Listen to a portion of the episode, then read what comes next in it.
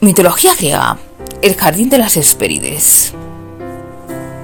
Hace mucho, mucho tiempo, en una lejana y recóndita isla existía un jardín. Ese jardín pertenecía a la diosa Hera, la diosa de la agricultura. En el jardín había una arboleda. Esa arboleda estaba formada por árboles de manzanas doradas que proporcionaban la inmortalidad.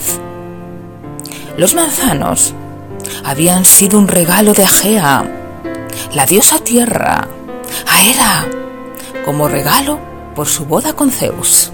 Hera confía a las tres ninfas llamadas Hespérides, las ninfas del ocaso o de la noche, que también se dedicaban al canto, pues tenían una voz muy melodiosa. Las ninfas se llamaban Esperetusta, Egle y Eritia, y se les encomendó la tarea de cuidar la arboleda. Pero Hera dejó de confiar en ellas, pues robaban las manzanas. Y mandó para cuidar el jardín a un dragón llamado Ladón, que tenía cien cabezas, jamás dormía y se enrolló al árbol. Al primer árbol de la arboleda de las manzanas de oro. El rey Euristeo castigó al titán Hércules a realizar once tareas imposibles, pero las superó una a una. Entonces le decide mandar una undécima tarea, que consiste en robar las manzanas del jardín de las Hespérides.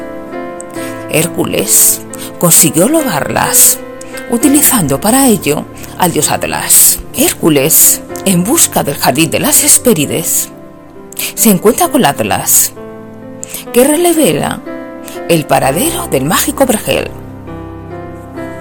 Atlas había sido condenado a llevar sobre sus espaldas el peso de los cielos. Estaba muy muy cansado de ello. Entonces ve su oportunidad de librarse le ofrece a Hércules ocupar su lugar a cambio de traer las manzanas, por las Hespérides le abrirían las puertas del paraíso de Hera. Además, vuelve con las manzanas robadas y le dice a Hércules que él se encargaría de entregárselas a Euristeo pero Hércules es muchísimo más listo que Atlas y le dice que vale, pero que sujete un momento el peso de los cielos para colocarse la capa que le haría invisible. Atlas accede y Hércules se marcha corriendo con las manzanas.